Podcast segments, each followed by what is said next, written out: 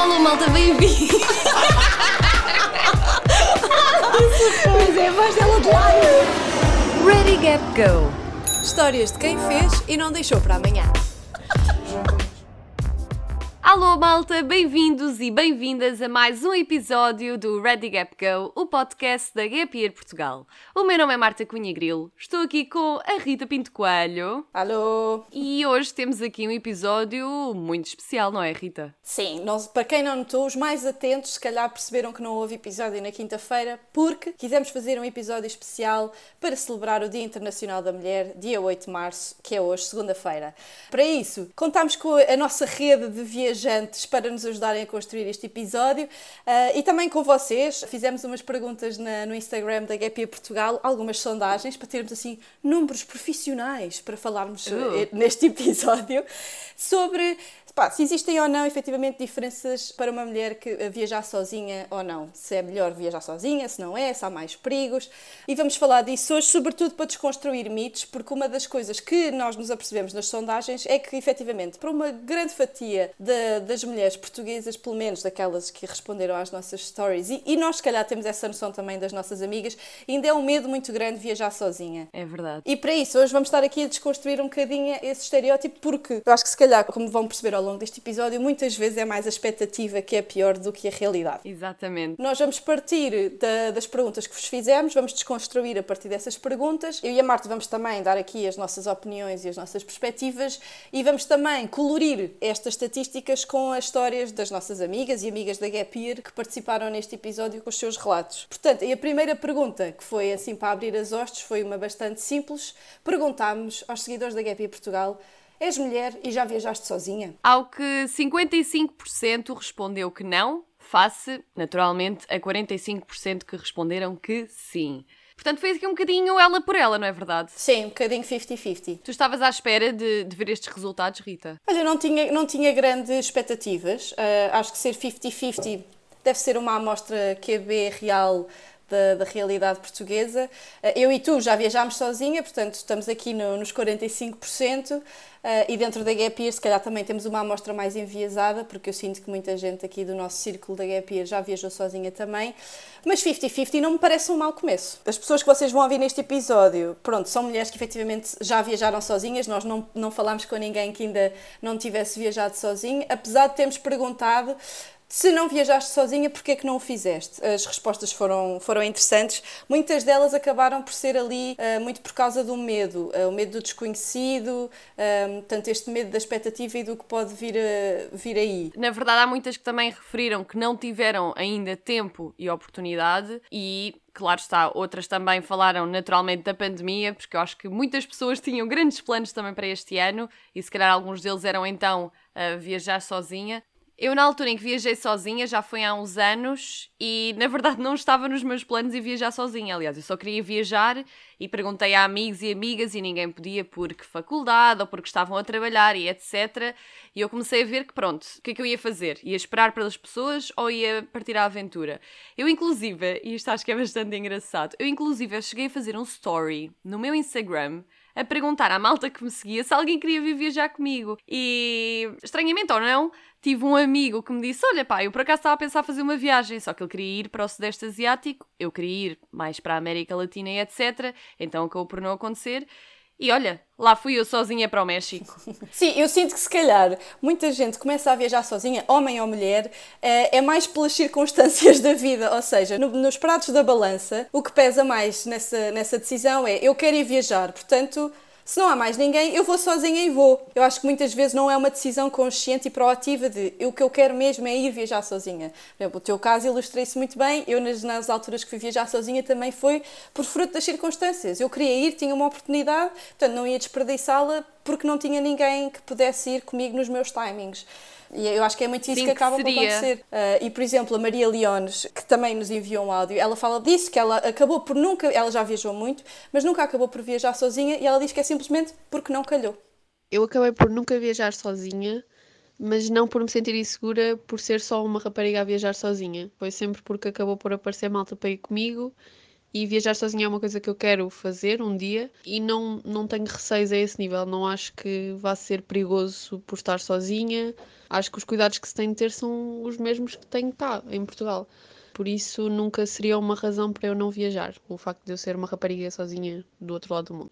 A pergunta a seguir que fizemos é seguro para uma mulher viajar sozinha? Isto, no fundo, esta pergunta é a pergunta que impede muitas, muitas mulheres de, de, se aventurarem sozinhas. É mais este medo, não é? É o que eu sinto destas respostas. E. Sim, eu, eu, acho que sim. Ou seja, uhum. há várias, não é? Mas como tu referiste, a maior parte.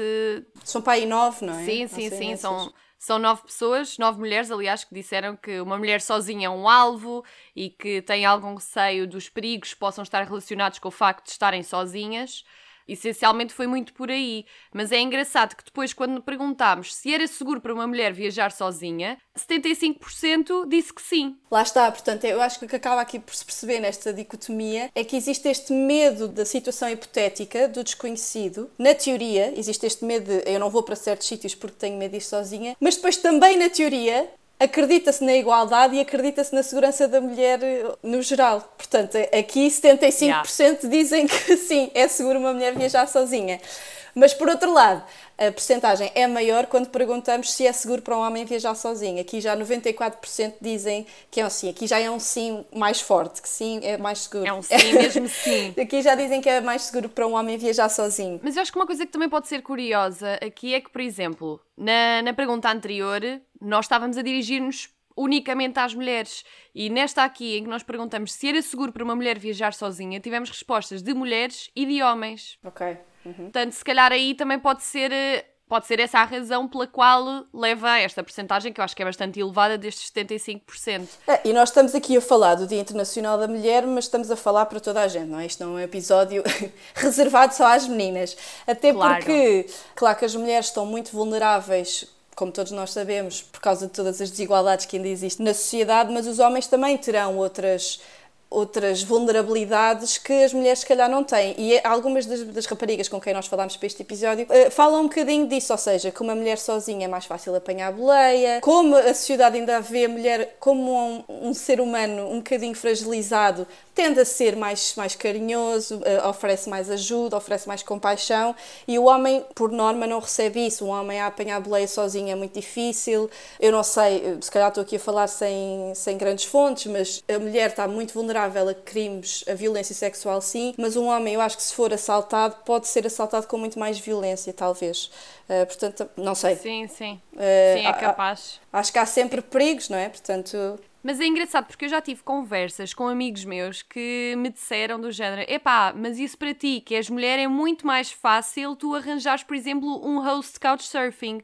E, e portanto eu acho que lá está, há essas coisas que acabam por ser mais fáceis, se calhar, para mulheres, porque não veem as pessoas ou a sociedade não vê a mulher como uh, uma ameaça. E ao homem, se calhar, já vêem em determinados momentos ou Sim, sendo que uh, a sociedade ver a mulher nessa posição mais frágil não deixa de ser um reflexo da sociedade patriarcal.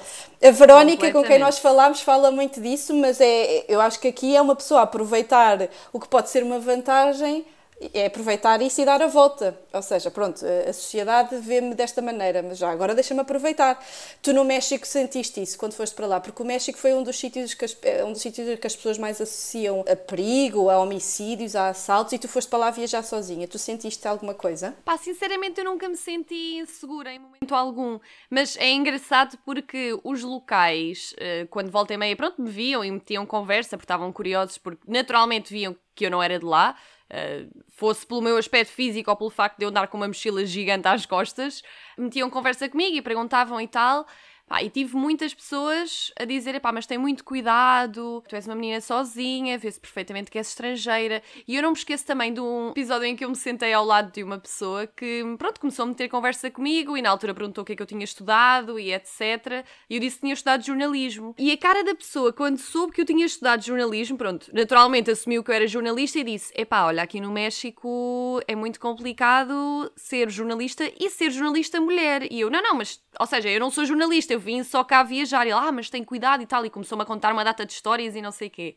E também houve outro episódio, foi uma rapariga que eu conheci de uma forma super aleatória uh, numa paragem, numa viagem de autocarro. Ela, na altura, percebeu que eu estava a viajar sozinha e disse: pá, olha, então ficas em minha casa e não sei o quê. E na altura fui-me apresentar à família dela, que era uma família gigante, tipo, eram 13 pessoas que viviam naquela casa e ficaram todos espantadíssimos por eu ser uma mulher, especialmente com 20, na altura eu tinha 22, portanto acharam que eu era demasiado jovem para estar a viajar sozinha e que as, as mulheres ou as raparigas no México com essa idade viviam em casa dos pais, ainda tinham ali muito uma relação de ficar em casa e de seguir o caminho vá tradicional no México e acharam isso super curioso.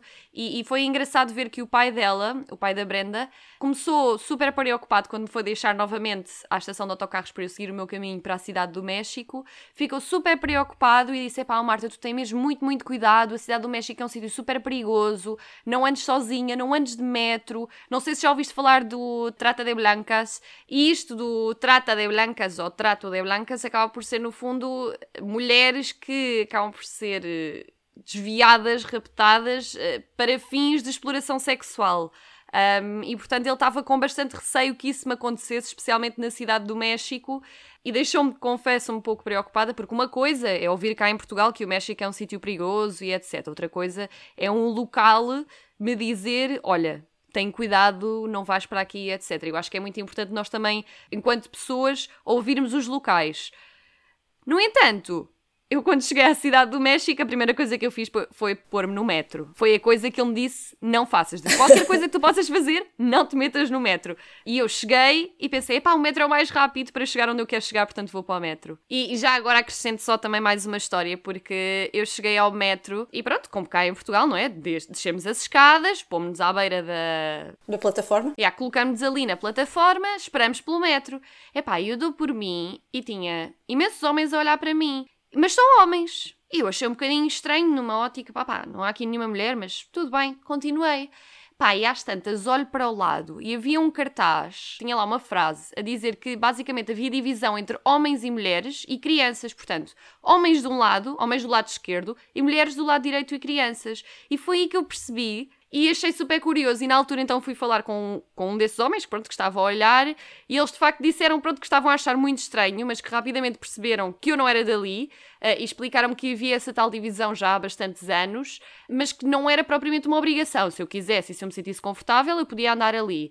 Mas como eu tinha acabado de chegar e depois de todos aqueles avisos no metro, eu achei melhor passar para o lado das mulheres.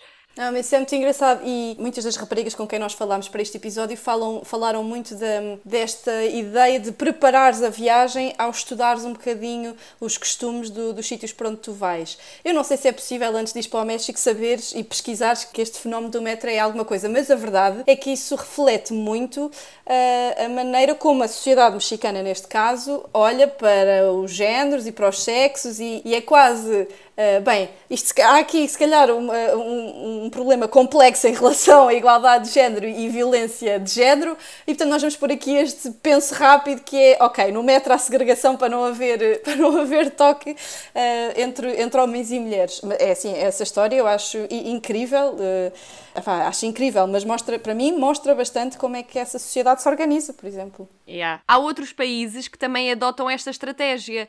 Inclusive, a Ana João disse-nos que numa viagem que ela fez na altura em celebração dos seus 25 anos na Jordânia, isso aconteceu-lhe com um amigo que ela conheceu lá, um amigo alemão, e estavam os dois a andar em transportes públicos e isto aconteceu. Nos primeiros dias eu viajei sempre sozinha, andei de autocarro sozinha e andava naqueles autocarros pequenininhos de, das terriolas para andar de um lado para o outro. Nunca reparei nada estranho. Até um dia que eu fiz dois amigos alemães e um deles veio viajar comigo. E estávamos os dois a apanhar um autocarro até que ele me diz: Ah, olha, eles vão te separar de mim porque nós não podemos ir sentados juntos os homens sentam-se de um lado e as mulheres sentam-se do outro. E eu fiquei espantada porque até aí eu, eu, tinha completamente ignorado essa regra, não é? Se calhar ninguém me tinha dito ou os próprios homens afastaram-se de mim e eu é que nunca tinha reparado, quando estava sozinha nem sequer sabia dessa regra. E mal nós chegamos ao, ao autocarrozito, os homens chamaram o meu amigo para um lado e as mulheres chamaram-me para o outro lado e começaram logo a perguntar se nós éramos casados ou não. E eu achei aquilo muito estranho, porque eu não me tinha apercebido disso até viajar com o rapaz, e ele é que me disse isso e que já lhe tinham dito que ele não se podia, por exemplo, sentar ao lado de uma mulher jordã. E pronto, foi uma coisa, por acaso, interessante de ver como é que a nossa perspectiva também muda quando nós viajamos uh, sozinhas, quando viajamos com alguém e quando, quando sabemos como é que as condutas são, se procedem em determinado país. É uma coisa interessante. Não, e, e um, voltando um bocadinho atrás, tu de teres falado de ouvires os locais e de terem sido, neste, no teu caso, dois locais que te puseram, entre aspas, um bocadinho de medo em cima uh, na tua viagem no México. Eu estou-me a lembrar, por exemplo, da, da Ana Rita, que fez um gap year ao qual ela deu um nome provocatório de viajar não é para meninas. Fez um gap year durante 5 meses que começou precisamente na Índia. E ela diz que antes de ir, ela estava muito tranquila, mas que começou a ficar muito receosa e ansiosa precisamente por causa de, dos medos que pessoas externas lhe puseram em cima. Neste caso, não locais, mas sim portugueses, familiares, amigos que lhe puseram este medo em cima. E eu sinto que isto, se calhar, é uma, é uma coisa que nos acontece muito a quem já viajou sozinha, pá, ainda a Índia ou ainda a Espanha. Sim, sim. Muitas vezes tu não pensas na tua condição feminina, tu vais só, queres ir passear, queres ir fazer qualquer coisa sozinha. E muitas vezes são as pessoas, as, as pessoas que, estão, que são próximas que ficam com medo por ti e te põem essa ansiedade em cima. No caso da Anitta, então, isso depois revelou-se uh, ter outras ramificações. Quando tomei a decisão de ir sozinha, não fiquei com algum medo ou receio por, por ser mulher e, e ir sozinha viajar. Uh, mas à medida que eu ia contando às pessoas, especialmente que ia para a Índia sozinha, começavam a dizer que, que as pessoas me iam fazer mal e que eu não podia ir para lá porque era porque sou rapariga e eu nunca pensei que, que fosse dar importância a isso ou que as pessoas estavam a dizer. Até que dei por mim na, na minha primeira semana na Índia com medo de sair de casa sozinha. Ridícula, eu sei. Porque eu estava a ouvir, quase como se estivesse a ouvir aquelas vozes das pessoas na minha cabeça. Mas isto foi todo um processo em que tive de me abstrair dessas vozes e começar a sentir-me confortável no sítio onde eu estava. E a partir daí pronto, desliguei completamente do que me tinham dito e ultrapassei essa fase.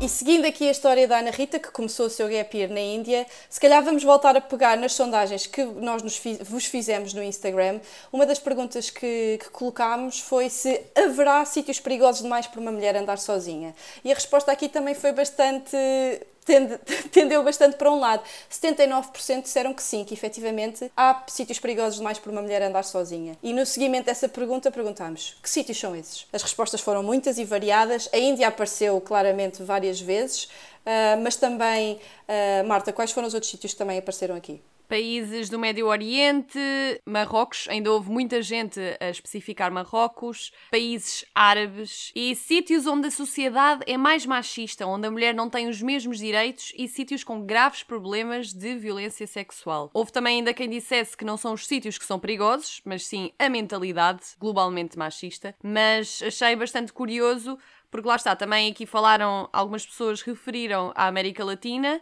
eh, mas no geral foi muito ali ligado a países que têm como religião a religião muçulmana. E, e isso é engraçado, porque depois nós fomos precisamente falar com, com raparigas que já viajaram, nomeadamente para Marrocos, que eu achei muito engraçado ainda haver esta, esta ideia de que Marrocos é um sítio muito perigoso e, não, e hostil para mulheres. A Índia, fomos também falar, não foi só a Ana Rita que lá teve, falámos também com várias pessoas que já lá tiveram. Em relação a Marrocos, temos, por exemplo, a Andreia, que foi para lá fazer voluntariado, certo, Marta? Exato, esteve lá durante três meses e tem um testemunho bastante interessante relativamente à estadia dela. Olá, eu sou a Andreia e estive a voluntariar durante três meses em Marrocos, mais especificamente na cidade de Marrakech. Um, seria ilusório dizer-vos que nunca presenciei uma abordagem talvez mais intimidante ou menos apropriada, até porque isso também já me aconteceu em Portugal, inclusive. No entanto, uh, o conselho que eu posso dar é trabalhar bem a mentalidade com que vais viajar, manter a, a mente aberta, digamos assim. A sensação de alguém te estar a julgar ou a desconfiar de ti é, em todo o mundo, algo que não nos agrada, não é? Isto é universal. Portanto, se puseres o julgamento e esta desconfiança de lado, uh, mostrares mais naturalidade a lidar com a situação, pá, vais ver que a reação do outro lado vai mudar. É natural que possas ser em alguns momentos o centro das atenções. Aliás, só para começar, tens características diferentes dos locais Por exemplo, em Marrocos as pessoas são por defeito muito curiosas em relação a turistas. No meu terceiro dia já só me perguntavam de onde é que eu era e o que é que ele fazia, mas a partir do momento em que eu lhes falei da minha missão, onde é que estava, com quem é que estava a trabalhar, à causa que me estava a dedicar, os locais sentiram essa satisfação saciada de alguma forma. Até no último dia, por exemplo, me deram alguns souvenirs de despedida, porque depois perceberam o que é que eu estava ali a fazer uh, e, e apoiaram. Sendo que, é assim, se não te sentires mesmo confortável, deves também aprender a dizê-lo e, e afastar-te. Mas eu acredito que se o teu instinto não te der essa alerta, também deves saber ir e confiar. A Ana Rita, que nós já, já ouvimos aqui, eh, teve um mês e meio ou dois meses na Índia sozinha, onde ela começou o gap year dela, e teve, infelizmente, uma história menos boa na Índia, eh, que ela teve que depois processar e depois continuar a sua viagem na Índia, é isso que vamos ouvir agora. Estava a meio da minha viagem na Índia, quando tive uma, uma situação menos agradável. Eu estive lá dois meses na Índia, portanto foi, foi a meio mais ou menos, em que tinha acabado de jantar com um grupo de portugueses e eram por volta das 11h30 quando eu estava aí para o meu hostel, sabendo que, que era numa zona iluminada e não tão, não tão central. E eu estava aí para, para o hostel e estava a falar com os meus pais ao telemóvel. Quando passa uma moto por mim, super devagar, e para ao meu lado, e estavam lá dois homens que saltaram da moto. Um deles saltou da moto e começou a agarrar os cabelos e, e puseram-me no chão enquanto me agarravam no cabelo. Uh, e eu comecei a dizer para me levarem a mochila, porque pensei que eles me queriam assaltar. Só que depois eu estava ao telemóvel com os meus pais, então não queria gritar, para não os preocupar. Então eles puseram-me no chão, puxaram-me os cabelos, voltaram para cima da moto e foram-se embora. Pronto, eu comecei a correr, fui para uma zona onde tinha acabado de passar um carro por mim com turistas, fui a correr para lá, acalmei-me, expliquei-lhes o que é aconteceu, eles levaram-me para o hostel a pé e eu liguei entretanto a, um português para explicar-lhe para ele vir ter comigo e me acalmar, porque ele era líder de viagens e tudo e ajudou-me imenso. E pronto, foi uma fase muito má, porque depois troquei logo de hostel no, no dia seguinte para uma zona muito mais central. E lembro-me que cada vez que passava uma moto com duas, dois homens na moto, seja de dia ou de noite, eu ficava apavorada. Isto durou para aí uma semana. E eu, ridicularmente, porque homens em cima de motas na Índia é, é, é aos magotes. Mas pronto, depois acabei por, eh, por sentir-me mais segura, foi todo um processo novamente, comecei a sentir mais segura. Sempre que, por exemplo, ia jantar e ia chegar um bocadinho mais tarde ao hotel, pedia às pessoas com quem eu estava para me levarem. Portanto, a partir daí foi todo um processo, comecei-me a sentir mais segura e pronto, comecei outra vez a sentir-me confiante na Índia. Pá, esta foi uma situação. Nem, é que nem sei bem descrever este áudio da, da, da Anitta.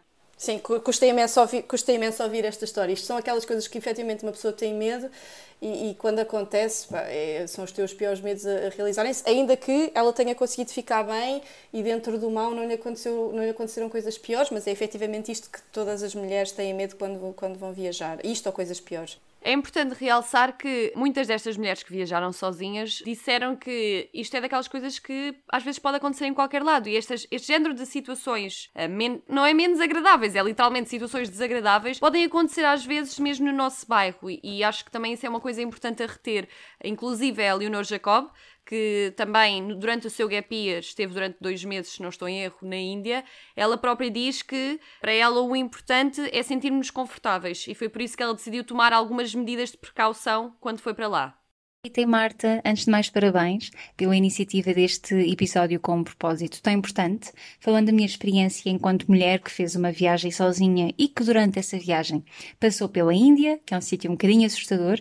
Esta viagem foi muito importante para mim e foi também importante provar a mim própria que enquanto mulher isso não me impedir de seguir em frente com os meus objetivos. Eu tentei proteger-me ficando, por exemplo, em zonas rurais, em sítios mais pequenos com pouca confusão. Durante o workaway eu ficava mais duas semanas, sabia que era um sítio de confiança, tinha alguém a quem reportar, a minha família sabia onde é que eu estava e, portanto, as coisas acabam por se enrolar. E o importante é sentirmos confortáveis e seguras e quando deixamos de nos sentir assim, é mudar de sítio, ir para outra cidade, ir para outro sítio. Claro que, infelizmente, temos de ter noção de que as coisas menos boas podem acontecer em qualquer lado, incluindo na nossa rua onde vivemos, neste caso em Portugal. E portanto é sempre importante estar alerta, mas eu queria aqui passar a mensagem que de facto não é por sermos mulheres que devemos, devemos impedir a nós mesmas de tomar a decisão de partir e de fazer uma viagem sozinhas. Aliás, Eu acho que damos também um exemplo umas às outras quando tomamos estas decisões que parecem arriscadas e que eu espero que muito em breve deixem de ser arriscadas e que passem a ser a naturalidade que é a mulher fazer sozinha aquilo que ela quiser. E portanto, espero mesmo que isto seja uma realidade um dia e boa sorte a todas e vai correr tudo bem, é preciso ter confiança. Isto, isto que a Leonor, a Leonor Jacob diz sobre uma pessoa se precaver um bocadinho e para tentar controlar o incontrolável, que é a viagem e tu estares à solta no mundo, vai também muito ao encontro ao que a Leonor Costa disse, ela que também viajou quatro meses no Sudeste Asiático, não na Índia especificamente, mas ela fala também de, desta ideia de tu teres noção da tua presença enquanto mulher no, no, no mundo, não enquanto impedimento, mas como algo para tu te sentires uh, mais em segurança. Falando um bocadinho da minha experiência e do que eu acho que implica ser mulher e viajar sozinha, olhando para trás, de um modo geral, não posso dizer que o medo tenha sido um, um fator muito grande durante a viagem. Pelo contrário, diria eu até, se a coisa que a experiência me deu foi um boost de confiança gigante, indo muito ao clichê, fiquei com uma noção muito maior do que me faz sentir bem, do que me faz sentir segura, tranquila. E tenho a certeza que viajar sozinhos ou sozinhas nos dá muitas ferramentas para nos habituarmos a sair da zona de conforto, para resolver problemas. E pronto, como eu disse, para nos sentirmos mais confiantes de um modo geral acho sim que é importante perceber uh, a realidade de que as mulheres estão mais facilmente sujeitas a certos perigos, uh, que ser homem ou mulher não é uma coisa propriamente neutra quando se fala em segurança. Isto porque, como todos sabemos, as mulheres, de um modo geral, são mais vulneráveis a, a ser agredidas e a ser agredidas sexualmente do que os homens. E é importante reconhecer esta realidade. Eu acho que nunca como um impedimento. Não, não foi assim que eu o fiz. Acho que não deve ser um impedimento para se viajar sozinha, mas pode ser uma ferramenta de segurança. Ou seja, para nos sentirmos mais seguras, podemos tomar certas decisões ou ter certos cuidados que nos façam sentir melhor. Pelo menos foi esta a minha perspectiva e acho que pode haver aqui um consenso uh, e um equilíbrio.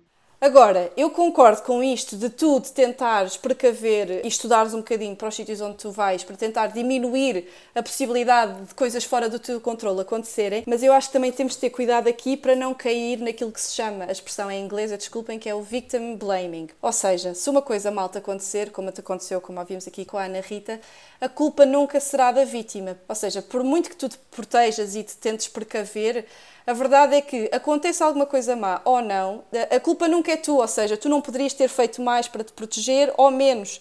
Eh, as coisas acontecem e a culpa nunca é de quem? Da, da vítima, não é? Exato, não, eu isso concordo completamente contigo. Eu acho que isto é daquelas lições que devemos levar para a nossa vida, enquanto não só enquanto mulheres, mas enquanto pessoas, porque às vezes tendemos muito a culpar-nos por determinadas situações que de facto fogem ao nosso controle e Claro está que ao estarmos num sítio que pode ter uma, uma cultura diferente, hábitos, costumes completamente distintos dos nossos, é importante nós procurarmos ao máximo aprender sobre eles e dizer que, mesmo que nós tenhamos toda a informação do mundo, uma coisa é certa, a vida é imprevisível, os dias são imprevisíveis e nós podemos estudar aquilo que nós quisermos, nós nunca vamos ter a certeza do que vai acontecer. E portanto, lá está, acho que é importante fazermos esse trabalho de casa mas também é muito importante termos isso em mente que tu referiste e que a Leonor referiu e bem. Portanto, eh, quer dizer, uma pessoa pode se preparar o máximo que puder, que nunca vais ter na tua posse todo, todo o controle do mundo, porque a vida é incontrolável, não é? Mas o que eh, eh, as, as mulheres com quem nós falamos, muitas delas acabam por referir que é o poder da intuição, esta coisa, ao sexto sentido, muito associada à mulher e aquela coisa, mas elas falam muito de tu teres que estar conectada contigo mesma e perceber se tu te sentes desconfortável em alguma situação, não duvides, em viagem eh, especificamente aqui, não duvides e vai atrás dessa intuição. A Leonor Costa, por exemplo, fala do episódio em que ela experimentou pela primeira vez andar à boleia, nada de mal lhe aconteceu, mas ela sentiu-se muito desconfortável naquele carro. Então decidiu não voltar a tentar. Ou seja, eh, ela decidiu eh, ouvir o que o corpo dela estava a dizer e naquela viagem não quis voltar a experimentar. Não significa que depois, noutra situação, não irá voltar a andar à boleia, que se calhar não adora. Mas ela aqui fala muito desta ideia de que, epá, não forces o desconforto. Certa altura, lembro-me de apanhar boleia de dois homens e foi numa viagem longa do aeroporto até ao hostel. Pá, e mal entrei no carro, comecei a ficar muito nervosa, a pensar que não me devia ter posto naquela situação. Apesar de ter corrido tudo super bem, só por me ter sentido assim uma vez, decidi que não voltava a andar à boleia. Acho que foi talvez o momento em que me senti em perigo que fez com que posteriormente eu tomasse uma decisão que mudou um bocadinho a minha viagem, sim, porque eu adorava ter andado às boleias à vontade, mas pronto, confiei na minha intuição aí e, e resolvi tomar essa decisão. Mas eu acho que também é importante dizer que, pronto, nós especialmente na Gap Year, dizemos muito que às vezes é no, no desconforto que nós acabamos por nos conhecer e que acabamos por nos aperceber determinadas coisas. E isto é um bocadinho difícil, diria até, de, de explicar ou de tentar uh, diferenciar, mas eu, eu acho pelo menos há desconforto e há desconforto. E acho que isso é. Dificilmente consigo, se calhar, eh, explicar melhor do que isto. Não sei se tu, Rita, consegues explicar melhor este, este pensamento, mas eu acho que é algo muito importante. Claro, é, é o que tu sentes na pele. É aquele bocadinho que ainda dá para, para tu esticares um bocadinho desse desconforto e há aquele em que tu sentes. Eu acho que tu sentes visceralmente quando o desconforto já é demasiado e já está ali a roçar o perigo ou a vulnerabilidade extrema. E isso, pronto, eu acho que isso é uma. A viagem coloca-te nessas situações e se calhar até é uma boa aprendizagem para tu aprenderes a ouvir, a estar mais conectada com o teu corpo e com a tua intuição. A viagem dá-te muito isso porque tu tens que fazer decisões Sim. muitas vezes bastante rápidas, não, não podes ficar ali a matutar muito tempo, ah, devo fazer ou não devo fazer. Portanto, é mesmo, ok, eh, estou-me a sentir desconfortável, eh, então se calhar vou dizer que não a isto. Por exemplo, a Ana João, ela conta-nos na altura em que ela estava a fazer uma viagem também por Marrocos, uma altura em que ela foi ajudar um senhor a escrever uma carta para um amigo em Portugal e depois houve ali uma situação que não a deixou muito confortável e ela decidiu ir-se embora. A única situação em que me senti mais insegura a viajar e o único país onde me senti mais insegura a viajar foi em Marrocos. E uma situação em que numa foi Et Ben Hadou, houve várias pessoas me convidaram, eu era a única viajante sozinha pelaquela área, havia muitos turistas, mas em grupos, e claramente eu destacava-me porque andava com a mochila às costas, apesar de não ser muito grande, e convidaram-me para vários chás, para várias comidas. Ah, eu disse sempre que não, porque ah, estava, estava no meu mundo e queria desenhar. E depois há um senhor que me pede para escrever uma carta para Portugal, para um amigo português. E eu disse: Ok, pronto, olha, um, já disse que não a tanta gente, porque eles a cada metro pedem-te para ir tomar chá com eles, é uma coisa bastante comum, por isso eu escolhia bastante bem as vezes que aceitava convites, porque também não tinha muito tempo e estava também queria fazer as minhas coisas.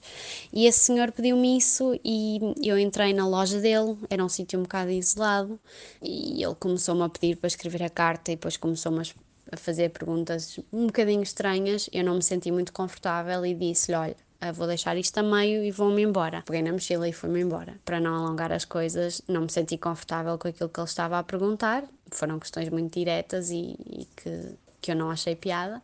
E pronto, e saí da loja e vim-me embora. Foi a única situação em que eu me senti mais insegura a viajar. Resumindo, uma pessoa não pode controlar nem sabe prever aquilo que vai acontecer, mas como sumariza a Catarina, que fez um gap year no Sudeste Asiático, os medos fazem parte e estão lá por uma, por uma razão. São instintos de proteção e nós devemos ouvi-los com tranquilidade e calma. Olá, o meu nome é Catarina e estou aqui para vos falar um bocadinho daquela que foi a minha experiência enquanto mulher no meu gap year. Eu fiz o meu gap year em 2018 com uma das minhas melhores amigas, a Maria e fomos as duas sozinhas para o Sudeste Asiático. Quando hum, eu planeei um bocadinho este gap year, penso que é natural que, que tenham ocorrido alguns pensamentos e alguns medos mais uh, relacionados com a segurança e com o facto de ser mulher e de ser mulher viajante, apesar de não ir sozinha, ia com outra mulher, e pensando que não, há quase um sentimento de maior vulnerabilidade. E os meus medos principais estavam muito relacionados com o facto de ir para uma zona de desconforto, não é? Ir para um local onde eu não conhecia ninguém, onde eu não falava a língua, e hum, acho que a principal coisa que me ocorreu foi de que se me acontecesse alguma coisa eu estaria muito longe de casa. E portanto sentia-me um bocadinho mais desprotegida.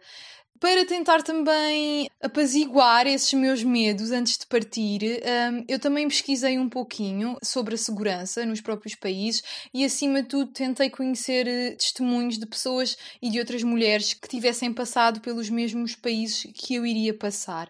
E isso ajudou-me imenso, porque de facto apercebi-me que, hum, primeiro, os medos são normais, as inseguranças são normais e fazem parte, é quase uma forma, um instinto de proteção, hum, mas que por por outro lado, era uma zona, e era uma zona do, da Ásia, que apesar de tudo era bastante segura, portanto não havia grandes relatos de, de grandes problemas, principalmente para mulheres que viajavam sozinhas. E isso apaziguou-me bastante.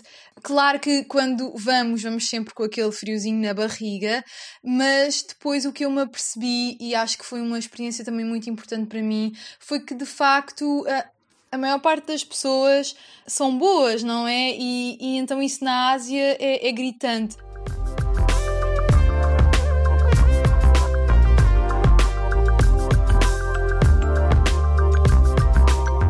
Nós aqui na Europa uh, vemos sempre certos, certas regiões como muito perigosas e temos quase este mito coletivo da Índia, uh, de Marrocos, dos países do Médio Oriente, mas a verdade é que, e como muitas de, destas mulheres nos, nos disseram, a verdade é que coisas más podem acontecer a qualquer pessoa em qualquer lugar. E, por exemplo, a história da Isabela aconteceu aqui mesmo na Europa, na Lituânia, e é uma história que se calhar é familiar para muitas mulheres uh, aqui mesmo em Portugal.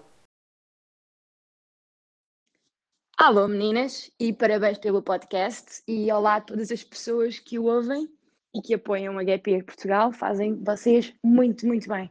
E isto depois lembrou-me uma história que me aconteceu há cerca de dois anos na Lituânia. Um, eu estava com uns amigos e tínhamos ido a uma discoteca e, e um rapaz meteu-se comigo eu não liguei absolutamente nenhuma, estava-me a divertir e esse rapaz estava connosco no hostel. O que acontece é que, quando estávamos todos a voltar para o hostel, a malta ainda ficou na, nas, nas salas do hostel a conversar e eu estava podre de sono. Fui subindo para o meu quarto, que, por conveniência ou não, era exatamente ao lado do quarto do rapaz que se estava a meter comigo. Eu despedi-me, disse boa noite, então, até amanhã. E quando, quando vou fechar a porta, ele tem o pé na porta e não me deixa fechá-la e então começaram uns 15 minutos horríveis em que ele me tentou convencer de que eu me estava somente a fazer difícil e que, e que tinha que haver alguma coisa entre nós, porque senão eu estava muito enganada e isso não podia ser. Depois de meia dúzia de murros na cara dele e uns pontapés e algum barulho, ele lá se decidiu deixar de ser parvo, não é? E não me tornou a incomodar, mas, mas foi muito assustador. Uh, acho que ainda me custa conversar sobre isto. E a forma como, como ele viu uma pessoa que viaja sozinha como alguém permissivo e que pode ser convencida a fazer o que for porque, porque é uma leviana, magoou-me muito. E, e, acho que há muitas mulheres que são vistas assim simplesmente porque não se importam de ir ao cinema sozinhas, porque não se importam de comprar flores para elas próprias, porque jantam fora uh, sem dar justificações a outras pessoas e não sei, porque pagam as suas próprias contas sem precisarem de da aprovação um Marta, tu um quando homem, ouviste este áudio pela primeira masculina. vez, o que é que tu sentiste? Olha, eu acho que sinceramente desconforto foi. Senti muito, senti muito desconfortável, senti muito triste e triste por saber que alguém que eu conheço passou por isto e que passou ela como se calhar passaram muitas outras pessoas, muitas outras mulheres e que lá está, se calhar poderia ter sido eu também num uh, hostel a acontecer uma coisa do género. Eu acredito que às vezes há determinadas coisas e isto acontece N vezes no nosso dia a dia, que é as coisas serem mal interpretadas. Mas a partir do momento em que uma pessoa diz que não, uma vez, diz que não duas, e eu acho, eu sou da opinião de que o segundo não nem sequer deveria ser necessário. A partir do momento em que tens o primeiro não, é não, e pronto. E portanto, assusta-me muito ver que depois de tantos nãos, que a outra pessoa não conseguiu perceber. Uhum. Eu acho que esta história ilustra bem que a viagem é só uma pequena amostra do que é, que é a vida no geral. Ou seja, esta história, quando eu ouvi a história da Isabel, isto nunca me aconteceu a mim, mas eu sinto que já me aconteceu a mim, yeah. em certa medida. Ou seja, uh, isto aconteceu num hostel sim, uh, mas tu sentiste em perigo porque, porque um homem não está a conseguir aceitar o teu não, quer dizer, quantas de nós já inventámos namorados Uf. e já aquelas coisas todas, não é? Portanto, eu senti mesmo que aquela história é a história de todas as mulheres no mundo, eh, sejam portuguesas ou não. E lá está, é daquelas coisas em que tu não consegues prever isto, não te consegues precaver para isto e a culpa nunca será tua. Foi simplesmente uma coisa horrível que a vida pôs no teu caminho e que tu vais ter que lidar com aquilo. Uh, não foi, a culpa nunca será tua, uh, tu não escolheste que aquilo te acontecesse e pronto, aconteceu à Isabel, podia-me ter acontecido a ti ou a mim uh, na Lituânia, em Marrocos ou em Oeiras, não é? Sim, exatamente. E é curioso porque agora ao ouvir-te, lembrei-me de que na altura em que eu fui para o México, minha mãe decidiu comprar-me um kit de sobrevivência que tinha mil e uma coisas. Inclusive, um apito. Rape whistle. Exatamente, um rape whistle. Que eu na altura olhei para aquilo e pensei, pá, não vou usar isto.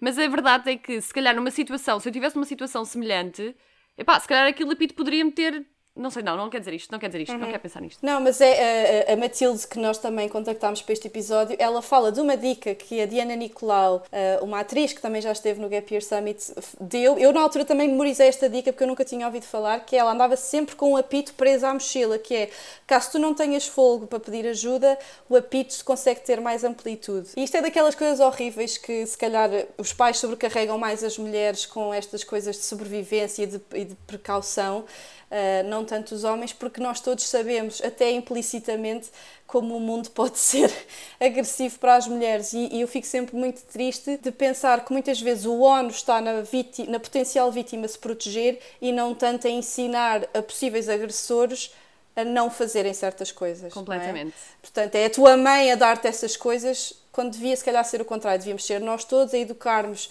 os homens e as mulheres para serem mais, para não serem tão violentos, para aceitarem ou não, para respeitarem a, liberdade dos outros e as fronteiras dos outros, não é? Sem dúvida, sem dúvida. Eu acho que isso é essencial, novamente, não só para quem está a viajar, mas para o nosso dia a dia. Eu acho que é muito, muito importante. É, é importante perceber que uh, nem todas as pessoas têm os mesmos limites, nem todas as pessoas, uh, se calhar, compreendem as coisas da mesma forma, mas acho que há uma coisa universal, eu diria, que é o não. O não é universal e serão é não.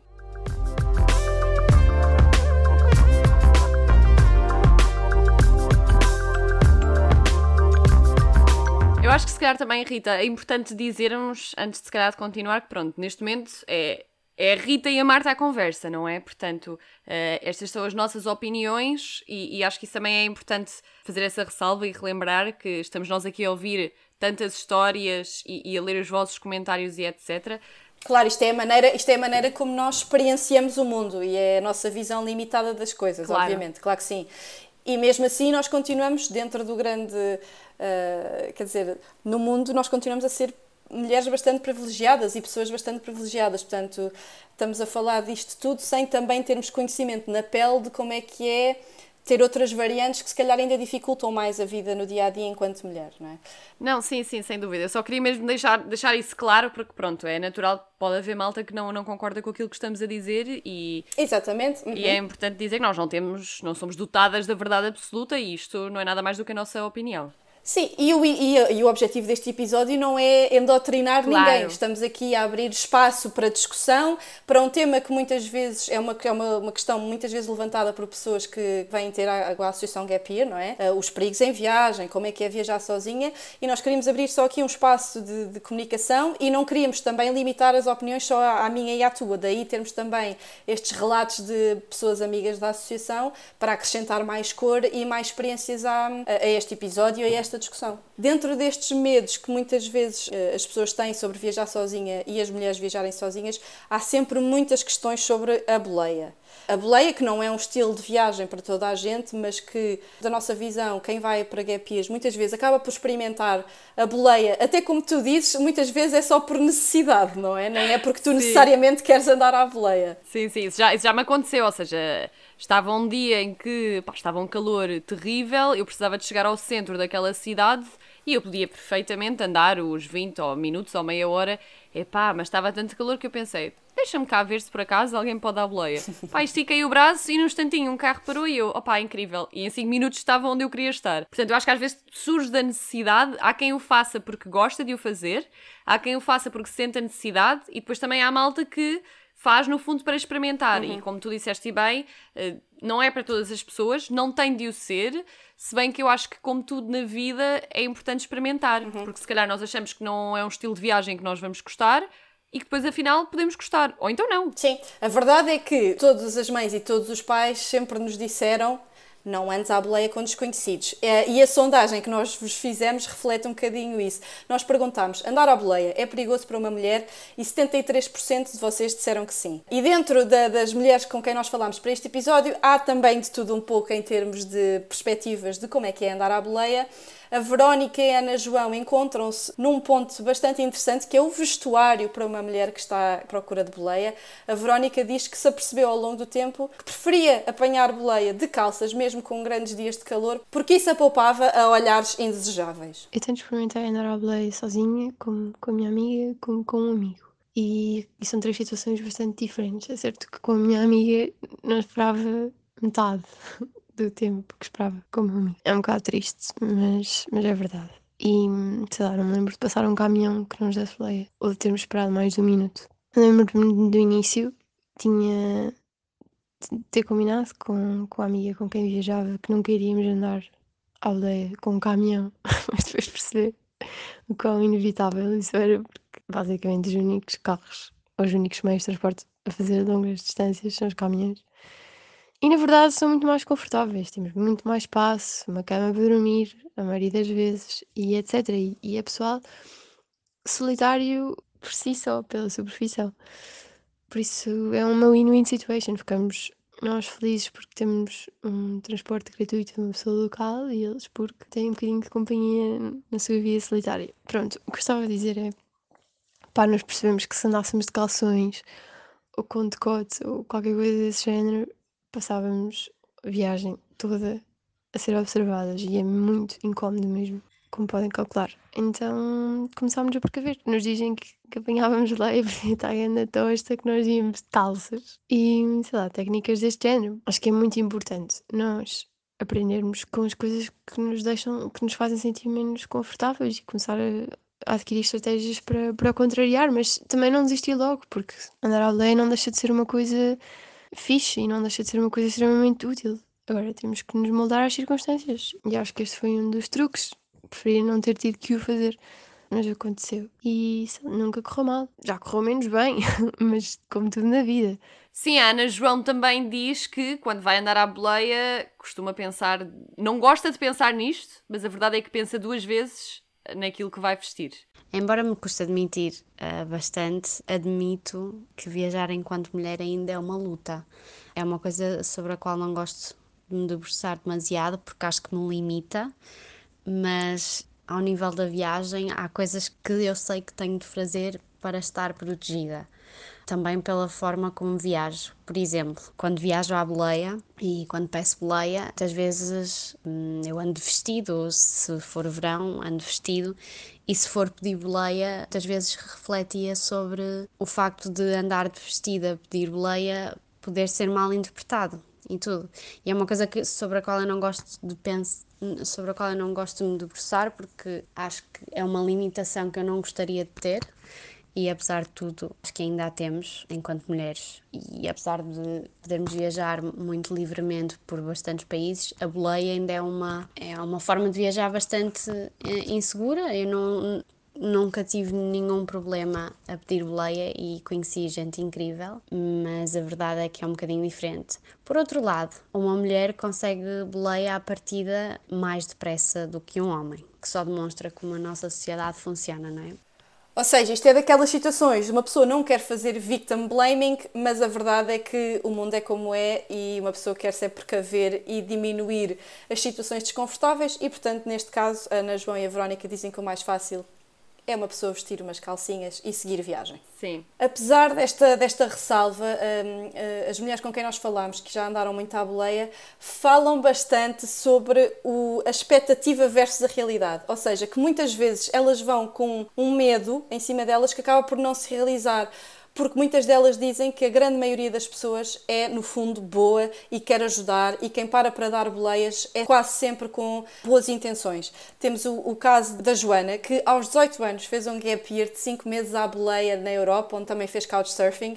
Ela que nos conta a história de, de uma boleia que apanhou à saída de Heidelberg, uma pequena cidade na Alemanha, com um turco que não falava inglês, portanto não havia ali comunicação nenhuma. Ela até começou a achar que o ambiente estava esquisito, mas a história teve uma boa reviravolta. Alô, alô, malta! Hoje, no Dia Internacional da Mulher, a Gapir decidiu comemorar uma das grandes conquistas desta intensa luta pelos direitos das mulheres, que é a possibilidade de viajarmos sozinhas, eh, de forma independente e autónoma, gozando eh, da nossa liberdade em plenitude. E essa foi uma descoberta que fiz pela primeira vez há cerca de sete anos, quando decidi adiar a entrada na universidade aos 18 anos e uh, fazer um gap year. E juntando o pouco dinheiro que tinha, uh, acabei por fazer uma viagem pela Europa durante cerca de cinco meses à boleia e partilhando aqui convosco uma, uma história que, que eu acho que pode resumir e traduzir aqui tantas e tantas histórias uh, que vivi ao longo deste gap year. A história do Hakan, um senhor turco que me deu boleia em Heidelberg, na Alemanha. E o Akan era uma pessoa extremamente reservada, calada, ele não falava inglês, eu, como devem imaginar também, não falava português, e portanto a comunicação estava um bocadinho difícil. E eu às tantas, como ele estava tão retraído, comecei a sentir algum receio, algum medo de ir com um completo desconhecido que não falava comigo uh, no meio de uma autoestrada na Alemanha. E às tantas parámos numa estação de serviço e eu às tantas apercebi-me que o Akan se desviou da sua rota por imensos quilómetros para me deixar uh, na cidade onde eu queria ficar e quando nos despedimos deu-me 10 euros que insistiu para que eu ficasse com eles para eu beber ou comer alguma coisa durante esse dia. E aquela ameaça, aquela potencial ameaça à minha segurança, que horas antes me deixava tão desconfortável, revelou-se uma pessoa de uma generosidade incrível que, sem me conhecer de lado nenhum e sem pedir nada em troca, me deu tudo o que tinha. E eu acho que isto traduz exatamente aquilo que acontece e as histórias que acontecem na maioria das viagens quando viajamos sozinhos. Exato, eu lembro-me bem das palestras da Joana, quando ela dava as palestras para a Gap Year Portugal, que ela dizia muito que a generosidade gera generosidade e que se calhar essa foi uma das grandes lições, se não a grande lição que ela tirou do Gap Year dela. E, e acho que é bastante curioso porque, no geral, todas estas pessoas, uh, todas estas mulheres que estão aqui a deixar os seus testemunhos, é algo que, sem tirar nem pôr, todas elas dizem no final que de facto eh, há muito mais pessoas boas, entre aspas, no mundo do que pessoas más. Sim, e que apesar de as histórias más serem aquilo que se calhar nos capta mais atenção uh, e é aquilo que ocupa um espaço desproporcional até na nossa cabeça antes de irmos viajar, a verdade é que a, maior, a grande, a esmagadora maioria das vezes, nada de mal acontece. Aliás, pelo contrário, as pessoas revelam-se ser uh, muito, muito boas e generosas, as experiências são quase todas positivas. Portanto, é, é claro que há este medo à partida, mas quanto mais se vive e quanto mais se viaja, acaba, uma pessoa acaba por perceber que o bom ultrapassa em grande medida o mal. Sem dúvida. E, portanto, e, e como nós não queremos que este episódio seja só uh, uma coisa negativa sobre as coisas, coisas más que podem acontecer a uma mulher em viagem, até porque nós todas já sabemos o que é que pode acontecer, perguntámos-vos também se há vantagens de viajar enquanto mulher sozinha. Honestamente, nunca pensei nos benefícios que me trouxe de ter viajado sozinha enquanto mulher. Pensei sim ter viajado sozinha, simplesmente, porque inevitavelmente quando tu estás com alguém tens tendência a apoiar-te mais nessa pessoa, a refugiar-te mais nessa pessoa, a pedires opinião a essa pessoa. E ir sozinho faz com que conheças muito mais gente, faz com que não estejas tão apegado a determinadas coisas e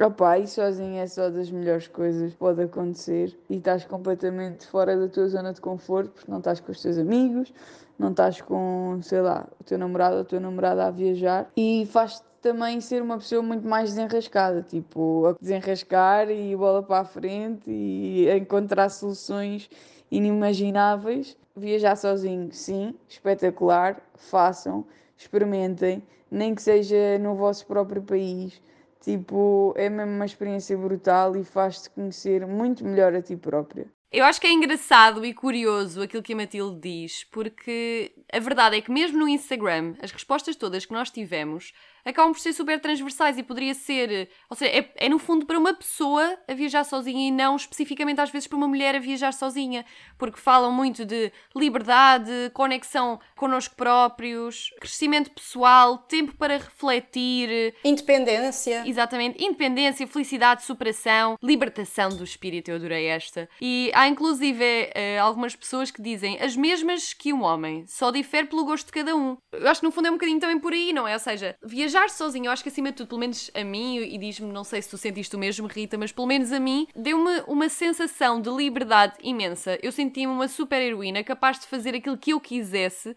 e eu acho que isso, nós já falámos até inclusive disso no, no outro episódio, porque eu acho que isso acabou por ser algo que se transpôs para a minha vida de hoje em dia em muitas das situações. Sim. Uh, e lá está. Eu acho que, homem ou mulher, viajar sozinho ou sozinha é super desafiante, pode ser até inclusive intimidante, mas o outcome, epá, é super positivo. Para mim, o viajar sozinha pode ser um palco onde tu não tens audiência e podes experimentar várias versões de ti mesma. Isto especialmente em anos de, de formação, eu acho que é especialmente intenso, que tu não tens ali à volta ninguém que te conheça da tua vida passada, a vida que deixaste em casa. E portanto é uma coisa, é mesmo este sentimento de libertação e de experimentação. Tu podes, Yeah. olha, eu não sei se gosto de, de fazer isto, vou experimentar.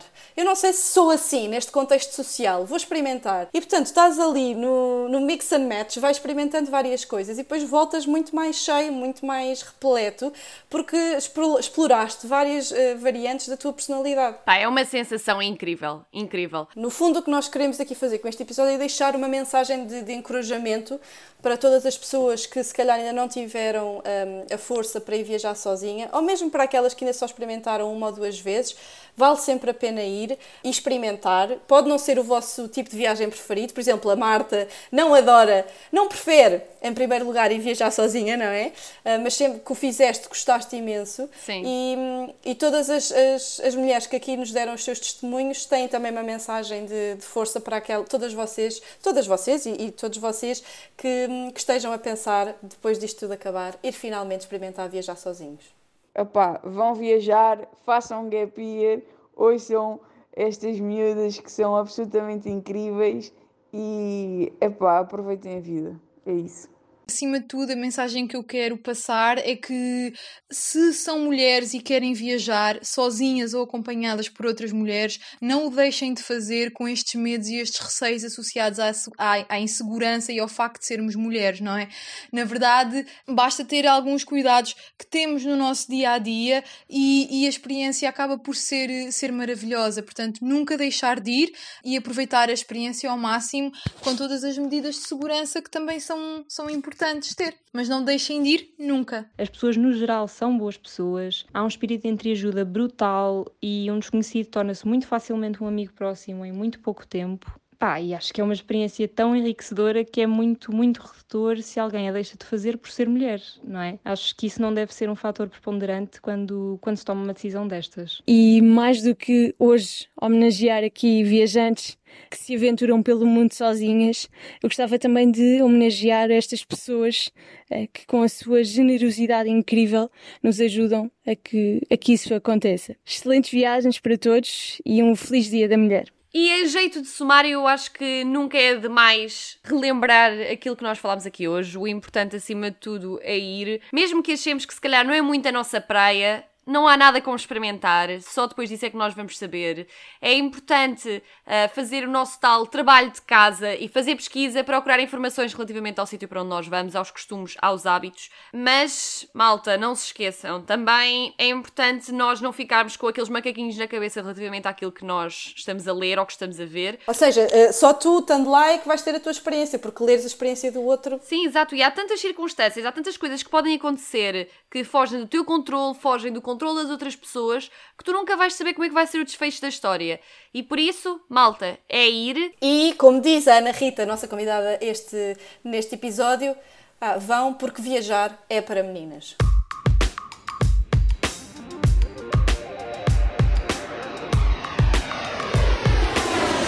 Ready, Gap, Go! Histórias de quem fez e não deixou para amanhã.